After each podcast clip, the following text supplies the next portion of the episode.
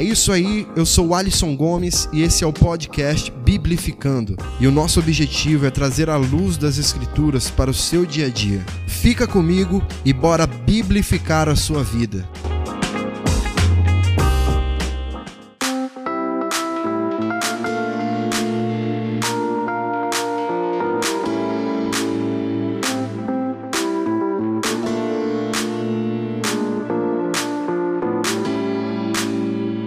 E aí, galera, vocês estão bem?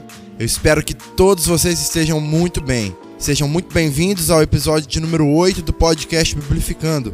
Hoje nós vamos dar sequência à série Interpretando as Escrituras que nós começamos na semana passada. Se você ainda não ouviu o último episódio, eu te convido assim que você acabar de ouvir esse episódio, voltar para o episódio anterior, o de número 7, e ouvir o primeiro episódio que nós fizemos aqui dessa série. Ele está muito esclarecedor.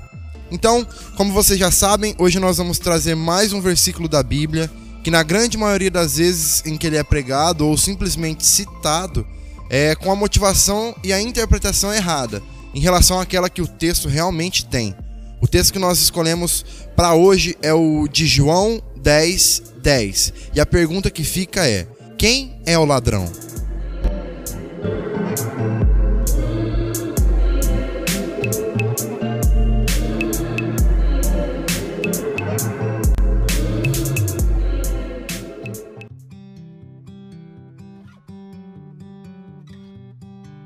Falando na real mesmo, que atira a primeira pedra aquele que nunca disse ou que pelo menos nunca ouviu a frase. O diabo veio para matar, roubar e destruir. Eu tenho certeza absoluta que você já usou essa frase em algum momento da sua vida, ou então da sua caminhada cristã. E isso é feito pelo fato de nós associarmos o ladrão em questão, que está descrito no texto, com o diabo. A gente pensa: o diabo não presta mesmo, ele só faz maldade. Certeza que o texto está se referindo ao diabo. Mas será mesmo que tá?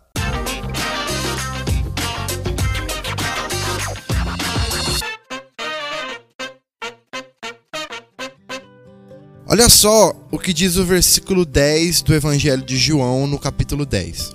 O ladrão vem apenas para furtar, roubar e destruir. Eu vim para que tenham vida e a tenham plenamente. Beleza, mas para a gente entender do que o texto se trata, a gente precisa fazer uma interpretação do contexto no qual esse versículo está inserido.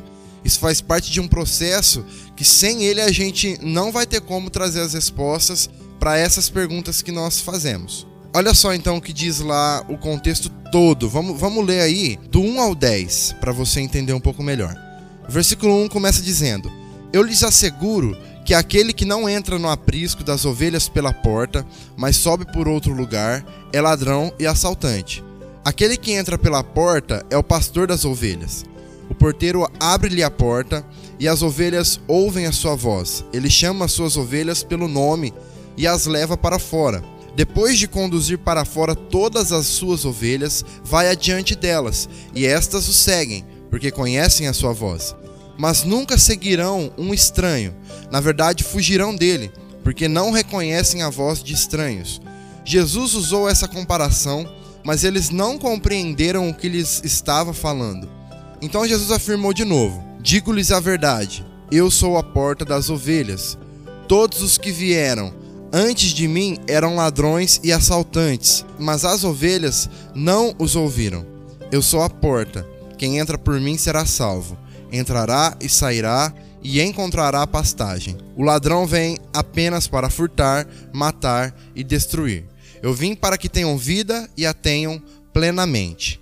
É isso que diz o contexto do versículo 1 até o versículo 10 do capítulo 10 de João. Se a gente for analisar essa palavra ladrão, que é a palavra usada aqui por Jesus, se a gente for olhar para o grego ali, a palavra que está no original é a palavra kleptes. E o significado principal dentro do contexto de João 10 para essa palavra significa defraudador, ratoneiro. O nome usado para classificar os falsos mestres que não cuidam em instruir homens, mas abusam da sua confiança para o seu próprio ganho. É bem esclarecedor, né? Assim, se a gente olhar para o contexto do evangelho pregado que nós vivemos hoje, com essa simples interpretação da palavra, já nos traz um esclarecimento bem grande. Então, assim, com uma simples e rápida pesquisa que a gente fizer sobre esse nome, sobre a palavra ladrão, a gente já percebe que Jesus não estava se referindo ao diabo, então, mas sim aos falsos mestres, daqueles que se aproveitam da confiança depositada neles para o seu próprio ganho. E é interessante a gente ver aqui que esse tipo de pessoa, de mestre, entre aspas, é, esses líderes, eles já existiam desde esse tempo. Jesus já estava alertando ali as pessoas em relação a esse tipo de pessoa que poderia se utilizar da confiança delas para o próprio ganho deles. Jesus reitera a ideia de que as suas ovelhas conhecem a sua voz, a voz do bom pastor, pois ele as chama pelo nome, certo? Tirando toda e qualquer chance de confusão e mostrando que as ovelhas jamais seguiram a voz de um estranho, justamente por não reconhecerem a voz do estranho.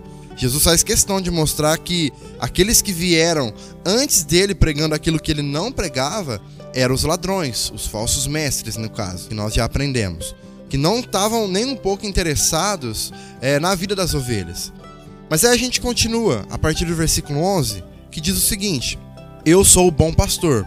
O bom pastor dá a vida pelas suas ovelhas. O assalariado não é o pastor a quem as ovelhas pertencem. Assim, quando vê que o lobo vem, abandona as ovelhas e foge. Então o lobo ataca o rebanho e o dispersa. Ele foge porque é assalariado e não se importa com as ovelhas. Eu sou o bom pastor, conheço as minhas ovelhas e elas me conhecem. Assim como o Pai me conhece e eu conheço o Pai, e dou a minha vida pelas ovelhas. Aqui Jesus traz à tona a diferença entre ele e os falsos mestres. Jesus cita esses ladrões, então, como assalariados, justamente para deixar claro que para esses o que importa é aquilo que eles ganham. Que fique claro aqui que Jesus não está falando de pastores que trabalham para a igreja pela obra, que trabalham pelo corpo e possuem os seus salários que é pagos pela igreja, por exemplo. Porque o trabalhador é digno do seu salário, certo? E se um pastor que é fiel a Deus, que teme a Deus, e que faz o seu trabalho, a qual ele foi chamado, escolhido pelo próprio Deus, de maneira séria, digna, de maneira a cumprir e zelar por aquilo que a palavra de Deus nos ensina, demonstrando que ele está preocupado com o rebanho, com as ovelhas de Cristo, com aquele povo que Deus colocou nas suas mãos, que ele está preocupado realmente com a vida espiritual e o relacionamento dessas pessoas também, esse pastor ele é digno de receber o seu salário, tá? Então não é disso que Jesus está falando. Com essa ilustração aí, Jesus está evidenciando que quando os momentos difíceis surgem, momentos de tribulação, de angústia e aflição, que é quando o lobo, no caso, chega, o assalariado, ele foge. Ele dá as costas porque essas não são suas ovelhas. Ou seja, porque ele não está nem aí para essas pessoas. Ele quer apenas aquilo que elas podem lhe entregar, aquilo que essas pessoas podem oferecer para ele. Ele não está preocupado com elas. Jesus, porém, que é o bom pastor, que nos conhece e que se faz, na verdade, conhecer por nós, é, ele se entregou em nosso lugar, ele deu a sua vida no nosso lugar para nos livrar dos nossos próprios pecados, para nos salvar dos nossos próprios pecados. Então ele se entregou. No momento de dificuldade, no momento de tribulação, ele deu a sua vida em nosso lugar. Eu não estou aqui dizendo que o trabalho do diabo não seja roubar, matar e destruir as nossas vidas. Sim, ele faz isso, é isso que ele quer fazer. Ele não é um, alguém, ah não, então o diabo é, é bonzinho? Não, ele não é bonzinho. Porém, nesse contexto, Jesus não está se referindo ao diabo. O diabo, sim, ele existe, ele está ao nosso derredor, buscando a quem possa tragar. Só que esse texto especificamente não está falando dele, ok? Muitas vezes para nós se torna mais fácil e mais cômodo culpar o diabo por algumas situações que são de nossa responsabilidade. Ou seja, nós, como ovelhas de Cristo, nós precisamos ter a consciência e nós precisamos ter o discernimento também de entender as situações do dia a dia, de entender, de, de conseguir, de certa forma, julgar aquilo que está sendo pregado na tua igreja, julgar aquilo que um, um líder está te falando, um posicionamento, é, uma interpretação da Bíblia que ele está tendo, que talvez não seja tão coerente, tão condizente com aquilo que a palavra diz. E a partir disso, você toma as decisões que você tem que tomar. Então é a pergunta que fica: como nós, sendo ovelhas de Cristo, nós não nos confundiremos ao diferenciar a voz dele com a voz desses falsos mestres? E a dica é a dica de sempre, a dica que não existe uma fórmula mágica, não existe nenhum tipo de, de mandinga, tá, para que isso aconteça. A dica é Bíblia, oração, arrependimento diário, uma vida de rendição e de adoração a Deus. Com certeza, seguindo esses passos, nós jamais vamos confundir a voz de Deus com a voz de falsos mestres. Ok? Que Deus nos traga luz e luz para que nós possamos interpretar a Sua palavra de maneira fiel e íntegra. Certo? Fiquem com Deus. Que Deus abençoe esta semana de vocês e que na semana que vem nós possamos estar aqui juntos novamente para aprender e para compartilhar um pouco mais da palavra do Senhor. Grande abraço e até semana que vem, se Deus quiser.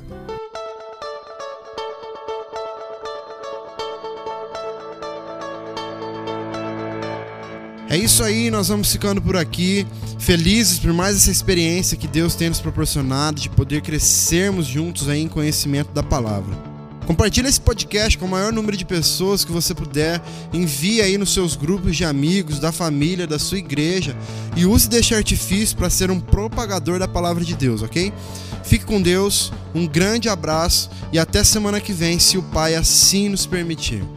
Vamos biblificar geral.